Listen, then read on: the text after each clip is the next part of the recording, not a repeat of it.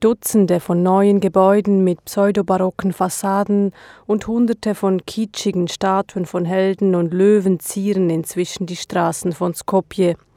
Und immer noch begleitet Baulärm an allen Ecken den Spaziergang durch die mazedonische Hauptstadt. Das Projekt, mit welchem die Regierung die Stadt komplett umgestaltet hat, heißt Skopje 2014. Nun ist endlich bekannt, was der ganze Spaß die Bevölkerung bisher gekostet hat, nämlich 560 Millionen Euro. Als das Projekt erstmals im Jahr 2010 angekündigt wurde, war noch die Rede von 80 Millionen. Und es war die Rede von 40 neuen Bauten. Mittlerweile zählt Skopje mehr als dreimal so viele neue Bauobjekte. Es sind dies neue Regierungsgebäude, Brücken, Denkmäler, Statuen und neue Fassaden an alten Gebäuden, welche große Teile des modernistischen Erbes Skopjes verschwinden ließen. Alles finanziert von Steuergeldern und der Bauan ist noch nicht zu Ende. Uh,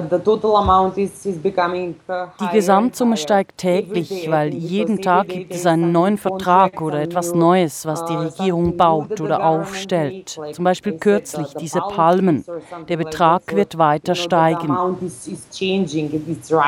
Mary Jordanowska ist Journalistin und im fünfköpfigen Team vom Balkan Investigative Reporting Network BIRN welches in den letzten Monaten alle Zahlen zum mazedonischen Monsterprojekt recherchiert hat. Alle Dokumente der 130 Neubauten sind in einer Datenbank im Internet zusammengetragen. Die Datenbank offenbart die unglaublichen Dimensionen des Projekts. 260 Firmen oder Einzelpersonen sind beteiligt. Für die einzelnen Bauten wurden teils bis zu 90 Verträge ausgestellt. Birn hat alle Dokumente analysiert und in erster Linie die Zahlen extrahiert. Dabei sind sie aber auf weitere Fakten und Ungereimtheiten gestoßen, zum Beispiel bei den Verträgen mit den Bildhauern und Bildhauerinnen, welche durch diese Recherche überhaupt erst an die Öffentlichkeit gelangten. Not one author has uh Kein einziger Bildhauer hat sein Honorar deklariert. Zum Beispiel gesagt, ich nehme 25.000 Euro und der Rest geht an Bauarbeiten oder Materialien. Es gibt keine Rechnungen und Belege, wie diese Bildhauer das Geld ausgeben. Das ist komisch und da braucht es zusätzliche Recherchen.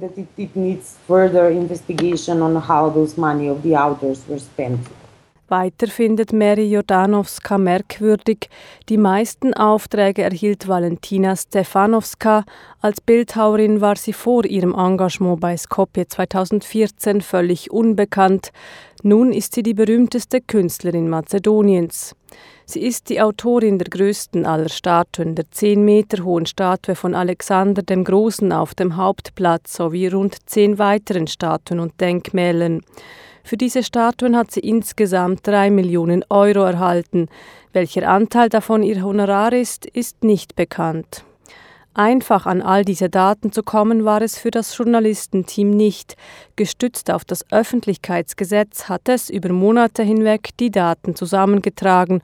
150 Anfragen hat das Team insgesamt gestellt. We waited around two months to get an answer for each institution. Some of them Wir haben jeweils rund zwei Monate auf Antwort gewartet. Einige Ministerien haben gar nicht geantwortet. Es war wirklich schwierig, alle Verträge zu bekommen. Die staatlichen Stellen in Mazedonien sind nicht transparent. Nach fünf Monaten hatten wir endlich alle Verträge und wir haben alle publiziert. Jede Zahl haben wir belegt. Deshalb kann die Regierung nichts abstreiten.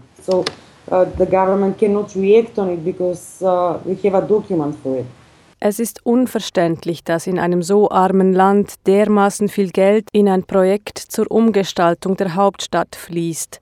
Dass es dabei nicht nur um eine reine Stadtverschönerung geht, wie es offiziell angekündigt wurde, ist inzwischen klar.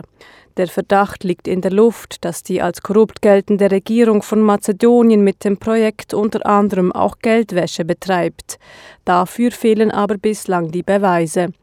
Für Meri Jordanowska zumindest ist ein Ziel des Projekts klar. They're trying to, to build a new history. That's the way I see it. It's more Die Regierung will eine neue Geschichte kreieren. So sehe ich das. Es geht bei dem Projekt mehr um Ideologie als um Korruption. Natürlich spielt Korruption auch eine Rolle. Zum Beispiel arbeiten die staatlichen Institutionen immer mit denselben Baufirmen zusammen. Aber die Hauptidee hinter Skopje 2014 ist es, eine neue mazedonische Identität zu schaffen vor allem für die armen Bürgerinnen und Bürger. Wir sind Mazedonier, wir sollten stolz auf uns sein. Wir haben eine große Geschichte, sodass die Leute ihre wahren Probleme vergessen können, zum Beispiel die schlechten Löhne und all das. Die Bevölkerung aber hat schon lange genug von Skopje 2014. Dies zeigte zum Beispiel ein im Frühjahr abgehaltenes Referendum gegen die Neugestaltung des beliebten City-Einkaufszentrums. Bei einer Stimmbeteiligung von 40 Prozent wünschten über 90 Prozent ein Ende des Bauvorhabens. Auch Birn erhielt empörte Reaktionen seitens der Bevölkerung auf ihre Recherchen.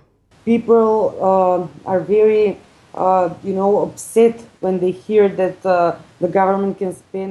die Leute sind verärgert, wenn sie hören, dass die Regierung 40 Millionen Euro für ein Gebäude ausgeben kann oder 10 Millionen für ein neues Denkmal, wenn wir gleichzeitig Spitäler mit zu wenig Kapazitäten haben oder ein Schulsystem, das dringend reformiert werden müsste. Das motiviert uns, mit den Recherchen weiterzumachen on this project, so that's why it gives us motive to, to go on. Nicht nur wegen des Projekts Skopje 2014 steht die mazedonische Regierung von Staatspräsident Nikola Gruevski zurzeit in der Kritik. Nachdem die Opposition im Frühjahr viele Korruptionsfälle ans Licht gebracht hatte, zwangen große Bürgerproteste Gruevski zu Verhandlungen mit der Opposition. Unter Vermittlung der EU hat man sich auf Neuwahlen im April geeinigt und Gruevski hat angekündigt, per Ende Jahr zurückzutreten. Ob die Neuwahlen den erhofften Wandel in Mazedonien bringen, ist aber noch ungewiss, denn viele mazedonische Einkommen hängen inzwischen von der regierenden rechtsnationalistischen Partei Vymero ab.